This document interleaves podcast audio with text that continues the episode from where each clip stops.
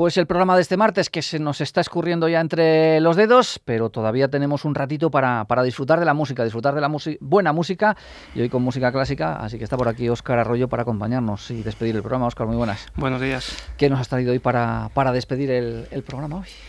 Pues hoy he traído música de un compositor que creo que hasta ahora no habíamos escuchado, entonces revolviendo entre la discoteca he dado con él y creo que era un buen, un buen plan para, para, presentarnos ya de cara al verano.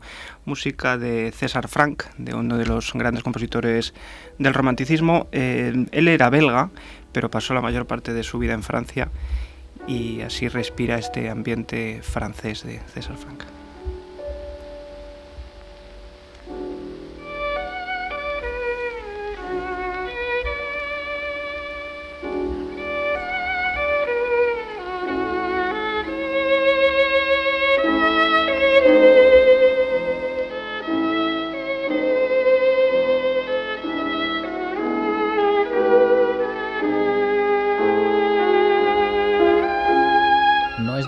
Grandes, grandes, ¿no? De los que, pues eso, cuando uno pregunta por la calle un compositor de música clásica, no es César Frank de los que se va a encontrar uno hablando, ¿no? No, no es de los más conocidos. Eh, de hecho, es bastante desconocido también entre algunos de los bueno, los, los, jóvenes, la gente que, que, comienza a estudiar música, em, no es de los más conocidos tampoco porque tenga una obra excesivamente extensa. Lo que pasa es que como los buenos músicos prácticamente todo lo que tiene son pequeñas joyas. Esto que estamos escuchando es una sonata para su sonata, la única sonata que compuso para violín y piano, eh, que esta sí, yo creo que es la más conocida de todas y sobre todo es la que más se interpreta. De esta hay adaptaciones para violonchelo y piano, para casi cualquier cosa y piano.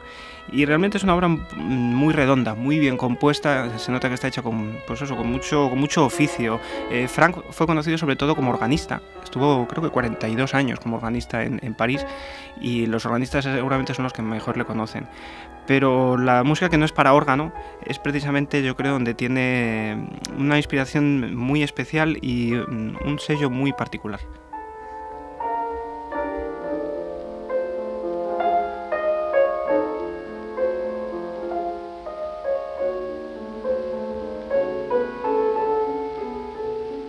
Esta grabación además tiene la pátina del tiempo.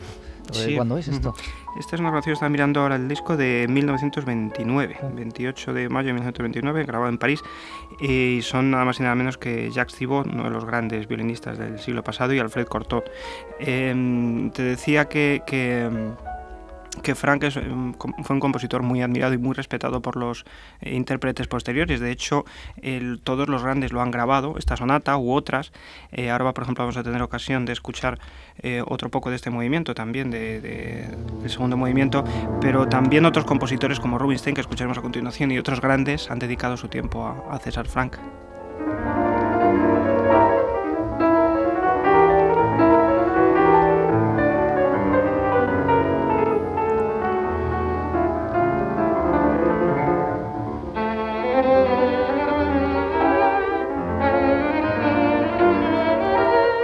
Se le ubica a César Frank dentro de la historia de la música? Pues César Frank nació mm, en torno al 1812, 15 me parece, murió un poquito antes de que llegara el siglo XX, o sea, le tenemos enmarcado todo él en, el siglo XIX, y como te decía, tiene influencias tanto del, pues, de un romanticismo alemán, aunque él es belga, y, vivió en Francia toda su vida, pero tiene esa mezcla entre el romanticismo alemán y las sutilezas ya de un preimpresionismo francés, digamos, que hace que tenga ese, estilo tan particular y tan imaginativo. Esto que escuchamos, este esquercho, como vemos, tiene una, una energía y una estructura un tanto particular que no sabríamos situar si en la estela alemana o en la francesa.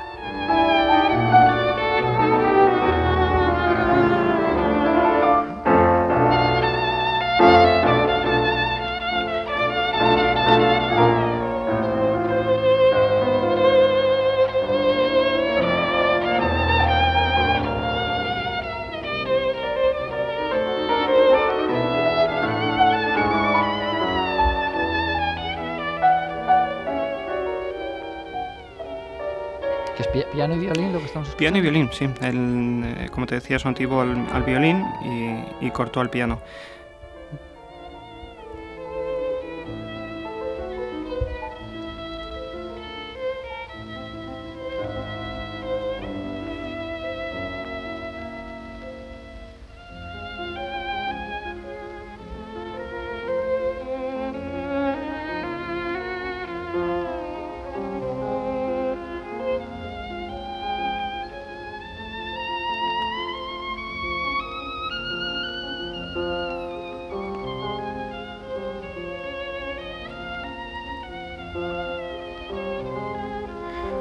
Otra de las particularidades que tiene la, que tiene la música de César Frank y el, oficio del buen artesano, esto de que Frank fuera organista, nos recuerda un poco al, al oficio de Bach, que también dedicó pues la, mayor parte de su vida a la música para órgano, y igual que él, como artesano de la música, eh, construía la música de una manera un tanto particular. Era una persona muy, muy metódica, muy organizada en su manera de trabajar, y, eh, y, por ello vamos a escuchar, por ejemplo, algún ejemplo de una obra muy curiosa de él llamada Preludio Coral y Fuga, precisamente géneros antiguos, géneros tomados del barroco, y que, y que como en, aquellos, eh, en ellos Frank lo que busca es utilizar el mismo material para construir construir una obra con el estilo barroco, digamos, desde la perspectiva del siglo XIX, con elementos clásicos como una fuga, lo que es la imitación de un modelo, eh, un coral, eh, y este preludio, por ejemplo, que estamos escuchando, eh, presenta un material que en el coral se va a reelaborar y que en la fuga se va a superponer todo él. ¿no? Entonces, esta manera constructiva del artesano, como decía, de, tomado de los elementos tradicionales, Frank los, lo, filtra, como digo, desde esa tradición mitad alemana, mitad francesa, para crear una música muy inspirada y muy especial.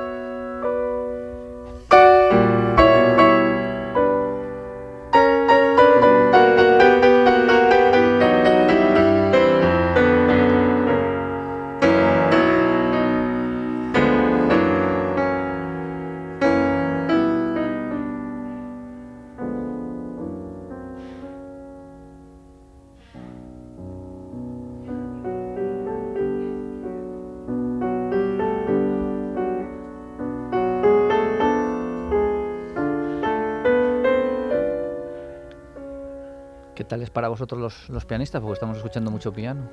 Esta obra se toca bastante, el Preludio de Fuga es una obra bastante complicada de, construcción, eh, sobre todo esa elaboración que hace de los temas, ¿no? el, cómo utiliza este material que estamos escuchando, luego en la fuga lo, reutiliza, unas texturas muy especiales, porque lo que hace es tomar, por ejemplo en esta obra en particular, eh, al final la fuga utiliza lo que los músicos llamamos el sujeto, la melodía de la fuga, la melodía principal, con la textura del preludio que acabamos de escuchar y con la armonización de del coral, que es lo que estamos escuchando, que es la pieza central. Entonces esa manera de construir la obra en la que todo se acumula o por, acumulación, digamos, es la que hace que sea complicado. Y luego también ese estilo particular suyo, a mitad, como te digo, entre el romanticismo y el impresionismo, es, es un compositor muy especial. Armónicamente también es bastante complejo eh, a la hora de analizarlo. Es un compositor un poco muy particular en la historia de la música.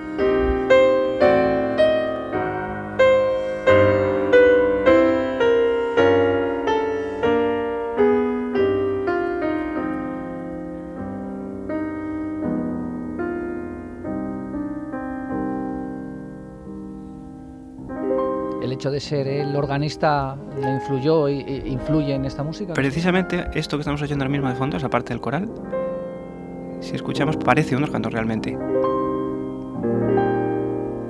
Él despliega acordes de tal manera que la sonoridad intenta recoger en el piano la sonoridad amplia y grande de varios registros del órgano, ¿verdad? Con lo cual la respuesta es sí, lógicamente.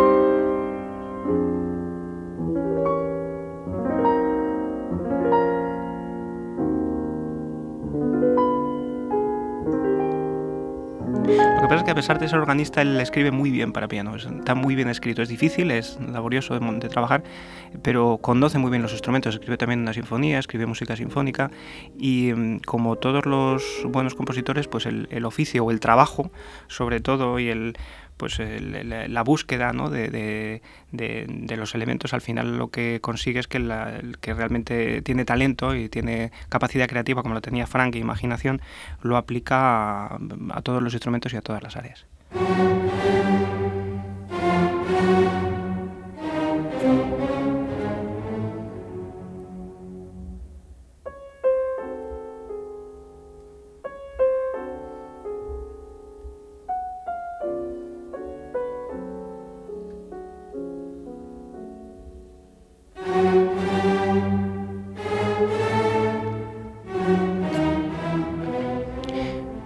Grabaciones últimas que estamos escuchando son de, de Rubinstein, Arthur Rubinstein, y ahora lo que estamos escuchando es el arranque de las variaciones sinfónicas, de nuevo un género escolástico, digamos, de variaciones, ¿no? con un tema que se va transformando.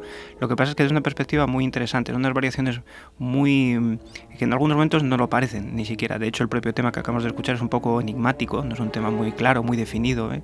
Él va inmediatamente cambiando el carácter, cambiando las texturas. Es decir, son unas variaciones mm, desde un punto de vista muy amplio.